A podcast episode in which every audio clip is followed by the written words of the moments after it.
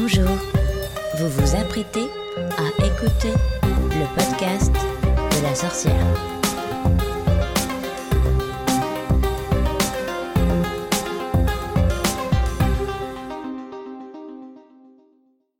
Bonjour à tous, je suis très contente de vous retrouver aujourd'hui, merci de m'écouter.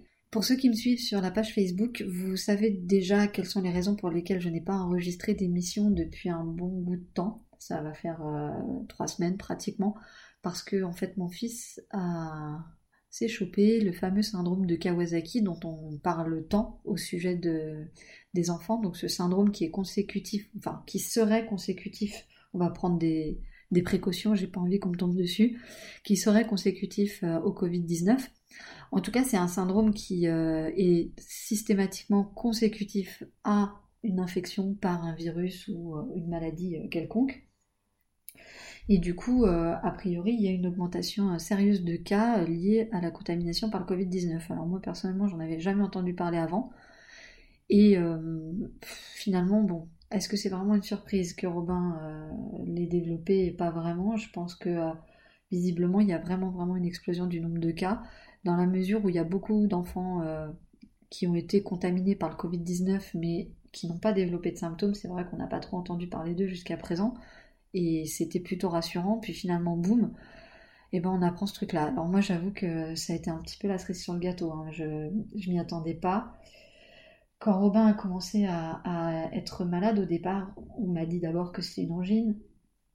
Ensuite, on m'a dit que peut-être il faisait une roséole pour finalement qu'il soit hospitalisé et qu'on m'explique que ben, c'était un syndrome de Kawasaki, en me faisant la remarque au passage que j'aurais peut-être pu l'emmener plutôt aux urgences.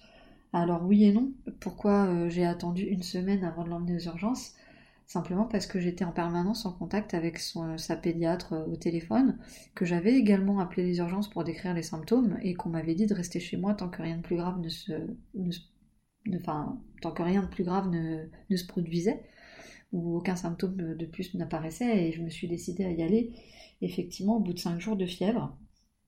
Alors quand je parle de fièvre, euh, c'est pas euh, la petite fièvre à 38, ans. il est monté jusqu'à 41 à tel point que j'ai appelé le SAMU le SAMU, en fait, je les ai appelés tout au début. Et euh, à ce moment-là, on ne parlait pas encore de, de cette maladie de Kawasaki. En fait, ça venait juste d'arriver en France euh, l'alerte. C'est l'Angleterre qui a donné l'alerte.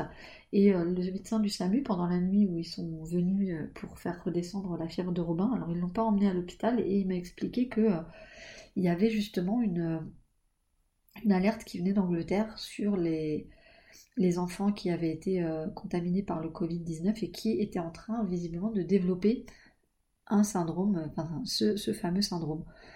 Donc, euh, pour être clair, en fait, c'est pas un syndrome euh, inconnu, hein, les médecins le maîtrisent très bien. D'ailleurs, franchement, pour Robin, ça, ça s'est bien fait. voilà, il n'y a, pas, a eu de difficulté majeure. Ils connaissent bien, c'est bien maîtrisé. Il y a pas ou très très peu d'enfants qui en meurent, c'est extrêmement rare.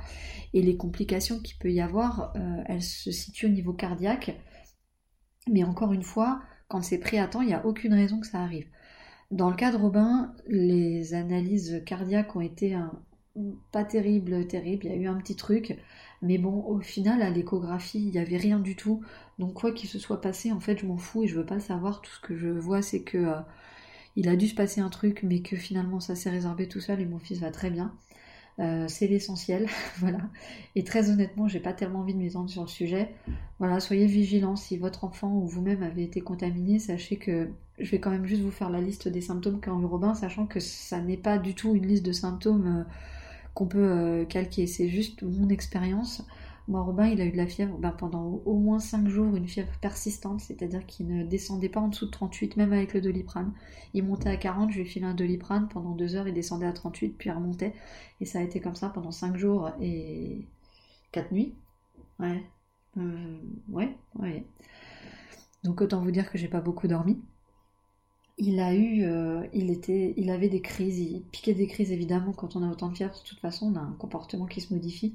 Il était extrêmement grognon, c'était difficile de le faire manger, c'était vraiment... Euh, enfin d'ailleurs il mangeait pas vraiment, euh, il acceptait de boire un petit peu, heureusement qu'il buvait de l'eau, ça là-dessus il buvait, il n'y a pas de souci. Par contre il avait très très mal dans la bouche, il dort toujours avec une tétine, mon fils. Et là, il acceptait même plus de prendre la tétine dans sa bouche pendant plusieurs jours. Il a refusé de mettre une tétine dans sa bouche, ce qui fait en plus que ça l'angoissait beaucoup. Enfin, je voyais que la bouche était très douloureuse. Il avait les lèvres qui étaient gonflées, assez congestionnées. Le contour des yeux qui était très rouge aussi. C'était marrant, ça. Enfin, c'était marrant. Non, c'était pas marrant, mais c'est un symptôme que j'avais jamais vu euh, ailleurs ou, autrement, quoi. Euh, vraiment le contour, hein, pas le blanc de l'œil, la peau autour des, enfin la peau des paupières en fait, qui était rouge, rouge. Voilà. Et puis euh, il avait euh, ça, c'est arrivé après, bien après. Il a commencé à avoir les orteils aussi qui pelaient, la peau des orteils qui, se mettait à peler. Moi, au départ, je n'avais pas du tout considéré ça comme un symptôme. Et puis finalement, après coup, on m'a dit, ben si, ça fait partie des, symptômes. Alors, voilà, je, vais m'arrêter là pour, pour son cas. Il va bien. à aucun moment, les médecins n'ont été inquiets. C'est-à-dire que la prise en charge, s'est très bien faite. On m'a juste dit voilà, que bon, j'aurais pu venir avant. Euh, c'est pas. Voilà, il n'y a, pas de risque pour lui. Simplement, le suivi médical est un petit peu lourd parce que toutes les 48 heures, il faut refaire des vérifications, il faut revoir le médecin. Mais à part ça, euh, franchement, il a retrouvé un comportement normal, il va bien. Aujourd'hui, il a juste le visage qui pèle encore un petit peu. Enfin, qui pelait pas avant et qui s'est mis à peler, mais on m'a dit que ça pouvait arriver de toute façon pendant encore euh, euh, deux, trois semaines qu'il y ait ce, phénomène de, desquamation. Donc voilà, je suis pas inquiète. Et de toute façon, il revoit son médecin demain. Mais à part ça, il a retrouvé l'appétit et ça va mieux. Je suis fatiguée, je suis épuisée parce que ça a été deux semaines euh, ouais, d'épuisement quand un gamin a de la fièvre. De toute façon, vous dormez pas. Moi, j'étais tout le temps, tout le temps en train de le vérifier, d'autant plus que avec ma fille, euh, j'avais pas été très habituée à ça vu qu'elle a déjà elle n'était pas souvent malade et puis en plus euh, quand elle l'était, elle avait rarement des pics de fièvre. Donc euh, voilà pour pour ce qui est de la maladie de Romain. Je vous remercie beaucoup pour les, messages que vous m'avez envoyés. Franchement, ça a été beaucoup de soutien. Je suis désolée de ne pas répondre individuellement, mais je vous assure, je vais prendre le temps de le faire quand j'aurai le temps, parce que là je manque vraiment cruellement de temps, je, sais que c'est dingue pendant le confinement, euh, beaucoup de gens euh, s'ennuient et savent plus quoi faire. En ce qui me concerne, c'est pas du tout le cas, j'ai plus une minute à moi. Je veux dire, euh, ne serait-ce que pour me laver les cheveux, c'est une organisation qui, qui n'en finit pas, c'est-à-dire que je dois minuter tout ce que je fais. Donc donc voilà, je suis désolée, je, prendrai vraiment le temps de répondre à tout le monde. Je vous remercie infiniment, ça me fait très plaisir euh, les messages que j'ai reçus. Je voulais aussi répondre euh, quand même là aux gens qui disent mais t'as pas eu de chance, t'as été très éprouvé par le virus. J'ai envie de vous dire non. En fait, euh, je trouve qu'on s'en est plutôt bien sorti finalement, dans la mesure où, on, certes, on a contracté le virus, mais comme des milliers de personnes, des millions de personnes plutôt, on n'a pas développé de forme grave ça a été pénible parce que c'est jamais euh, amusant d'être malade. Euh, ça a été pénible parce que, euh, évidemment, il y, a, cette circonstance particulière du confinement. c'est difficile aussi parce que je suis seule, donc forcément, tout prend des proportions beaucoup plus importantes, tout est plus compliqué à gérer. Et puis, finalement, que Robin ait eu le syndrome de Kawasaki, j'ai envie de vous dire, il aurait pu le faire avec n'importe quel autre virus. Puis par ailleurs, dans son cas, il n'y a pas eu de problème grave. Il y a quand même des gamins qui développent des pathologies cardiaques sévères, sérieuses avec, euh, avec ce syndrome-là. C'est pas du tout le cas de mon fils. Donc on s'en sort plutôt bien. On s'en sort d'autant mieux que, d'après ce que j'ai compris, je voudrais pas dire une connerie, mais il me semble que le médecin m'a dit ça. Le, syndrome de Kawasaki, on ne peut le faire qu'une seule fois dans sa vie. Et eh ben, j'ai envie de vous dire, c'est fait. Euh, il l'a eu, et puis euh, il l'a eu de façon fatigante pour moi, éprouvante c'est sûr parce que ben, c'est quelque chose quand même de sérieux qui nécessite une vraie surveillance. Néanmoins, il n'a pas eu de... Il s'en sort bien, il n'a pas de problème grave. Voilà. Donc euh, sur ce volet-là, je voulais, euh, je voulais vous rassurer, vous remercier. Vous dire aussi que tout ça, ça me questionne beaucoup sur ce qui va se passer demain. On est dimanche. Je prends enfin le temps d'enregistrer. on est le dimanche 10. Et demain, ben, les enfants, euh, certains enfants du moins, euh, vont reprendre l'école. Les magasins vont réouvrir. Et puis, on va essayer de reprendre une vie la plus normale possible. En fait, euh, ça va pas tout à fait être le cas pour moi. Donc, je vais pas m'étendre là-dessus. Mais je voudrais quand même euh, donner quelques éléments, euh, notamment sur l'école, parce que ben, forcément, comme tout le monde, j'ai été confrontée à la question de est-ce que ma fille reprend, est-ce que ma fille reprend pas, comment ça va se passer? Au final, de toute façon, je me retrouve euh, devant le fait accompli, j'ai pas vraiment de choix à faire puisque ma fille ne fait pas partie des publics prioritaires, donc elle va pas retourner à l'école maintenant.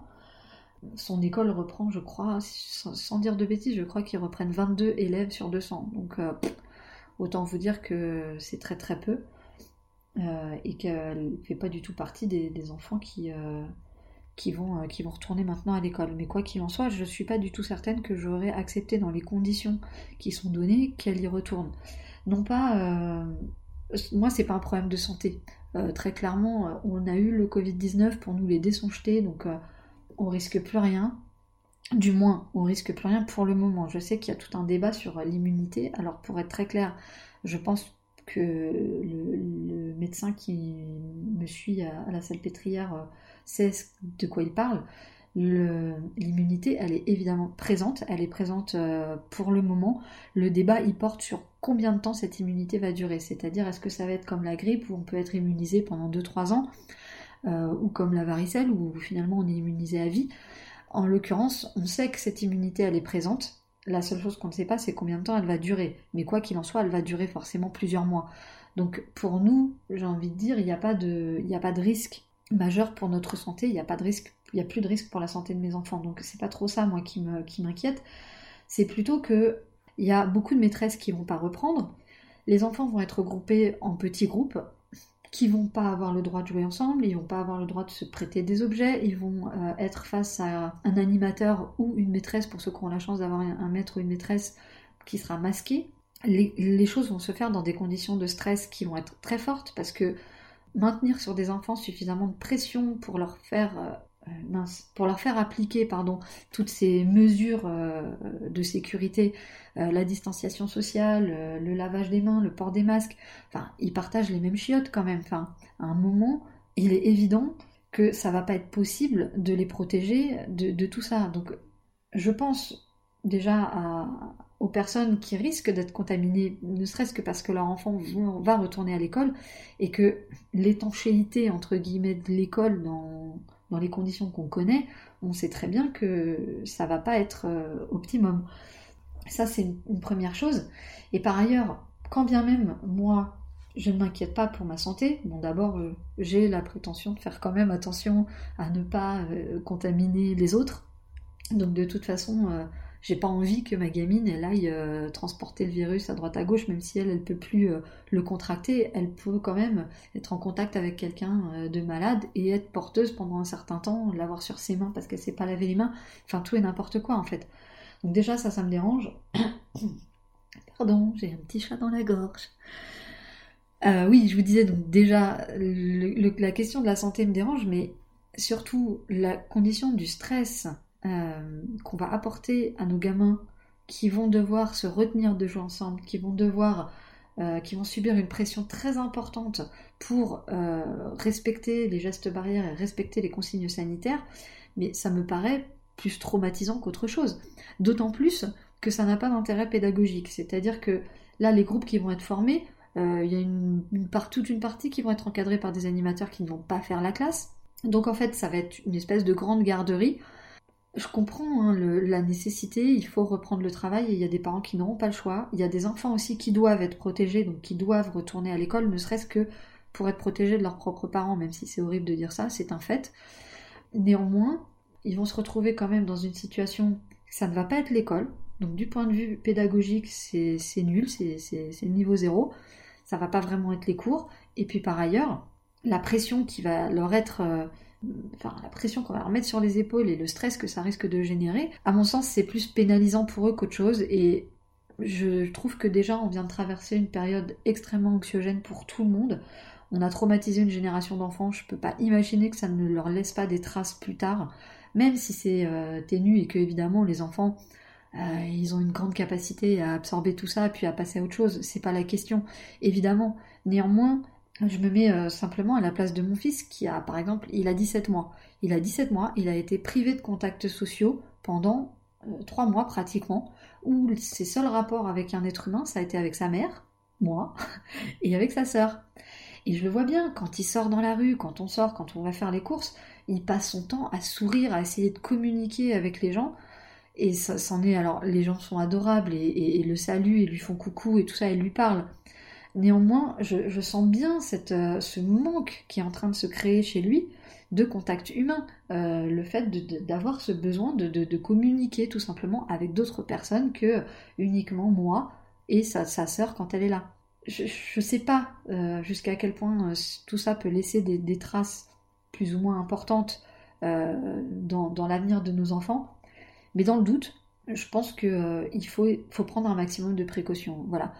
Donc c'est vrai que le choix que j'aurais fait, tant que je peux euh, l'assumer financièrement, ce qui, alors là c'est encore un autre volet, euh, je perdrai pas plus euh, de toute façon à, garder mes enfants avec moi.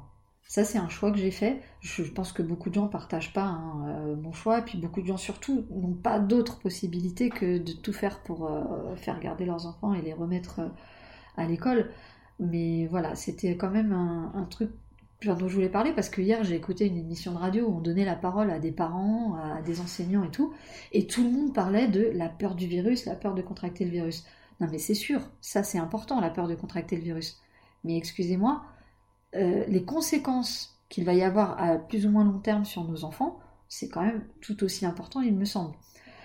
La, période, elle va être tellement anxiogène que j'ai pas envie d'imposer ça à ma fille si je peux le lui éviter. Elle verra des camarades de classe, elle jouera avec d'autres enfants, on fera la classe à la maison. C'est sûr que je peux me permettre de lui faire la classe à la maison. Euh, c'est pas le cas de tout le monde. Donc encore une fois, je comprends tout à fait que euh, d'autres personnes ne fassent pas les mêmes choix que moi. Encore que, comme je vous dis, c'est un choix que j'aurais fait si j'avais vraiment le choix. Mais en l'occurrence, je ne l'ai pas puisque de toute façon, ma fille ne, retourne pas à l'école.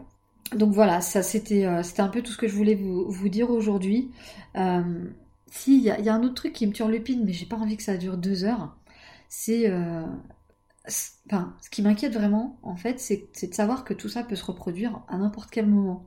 Alors, euh, on a vécu euh, tout un temps plutôt protégé des maladies. Il y a eu des grandes épidémies, évidemment, mais on a toujours eu l'impression que finalement on en était euh, vachement préservé. Pendant le confinement, et parce que euh, à l'hôpital et tout ça, j'ai eu le temps de, regarder beaucoup mon téléphone et de me renseigner sur pas mal de trucs. J'ai regardé beaucoup de conférences, notamment de, virologues et, de scientifiques, qui expliquaient euh, comment ces grandes épidémies, elles allaient se multiplier dans les années à venir. Et comment déjà pendant tout le XXe siècle, elles s'étaient largement répandues.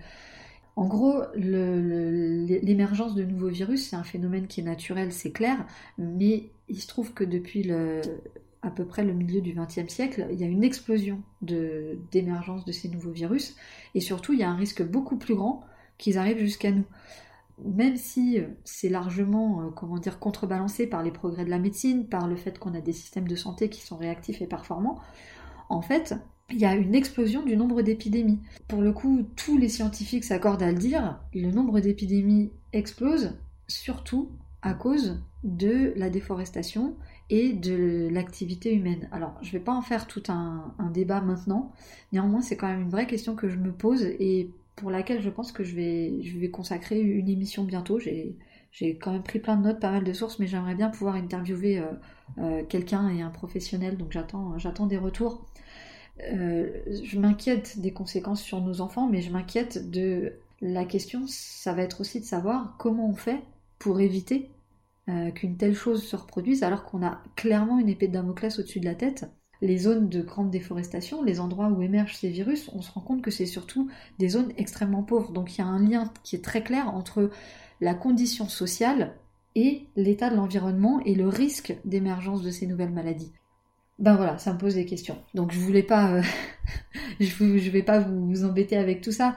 Néanmoins, euh, sachez que je consacrerai euh, une émission pour expliquer et comment on en, arrive à, des situations comme ça. Je vous dis tout de suite, je donnerai aucune, aucune solution. D'abord parce que j'en ai pas, et puis parce que j'ai pas la prétention de donner des leçons aux gens. Et enfin, pour, pour conclure, je voulais vous dire aussi que bah, à l'hôpital toujours, et puis euh, pendant, que, pendant que Robin euh, dormait, j'ai eu le temps de commencer à mettre en place un, site internet Et ce site internet, euh, dessus, je vais, je vais regrouper tous les podcasts que je vais vous proposer. Ils vont être regroupés par, euh, par catégorie, c'est-à-dire que je vais faire des émissions qui seront en lien avec la culture, dont, dont je viens de vous parler par exemple, de la vulgarisation scientifique. Euh, il y aura aussi toute une partie qui parlera de la mode, du maquillage évidemment, parce que ça c'est aussi mon dada, et une autre, un autre volet d'émission qui sera dédié plutôt aux enfants avec des tutos, avec des, des lectures aussi. J'espère que ça vous plaira, j'espère que... Je vous cache pas que ça rentre aussi dans, dans un projet, euh, entre guillemets, euh, de changement professionnel et d'évolution. Le fait, euh, le fait d'abord de m'être retrouvée seule avec mes enfants, le fait d'avoir eu tant de difficultés à, à, gérer le quotidien, et, et maintenant ce confinement qui, qui vraiment a été un temps tellement difficile pour nous que je me dis il, y a des priorités que, je dois revoir dans ma vie. Et du coup voilà je suis aussi dans une grande remise en cause de, plein de choses y compris euh, de mon orientation professionnelle ce qui est quand même assez extraordinaire à 40 ans. Je pense qu'il faut pas que faut pas que j'oublie des fois que j'ai déjà un certain âge. Et puis surtout que bon bah la conjoncture qui s'annonce elle va pas être propice au, changement de carrière on est bien d'accord. Néanmoins je suis pas du genre à, à, baisser les bras comme ça aussi facilement. Donc voilà, tout ça pour vous dire que j'espère vous retrouver très très vite. Je vous remercie d'avoir le courage de m'écouter jusqu'au bout. J'espère que j'ai pas dit trop de conneries et je vous dis à très très vite. Bon bah pour ceux qui sont restés jusqu'à la fin, je vous présente mes excuses. J'avais carrément oublié d'allumer mon micro. Super génial. Euh, donc bah, j'espère que la qualité sonore euh, sera pas trop pourrie. Je suis vraiment désolée. j'espère que ça vous plaira quand même. La prochaine fois, promis, j'allumerai le micro, ça sera vachement plus agréable à écouter. À bientôt.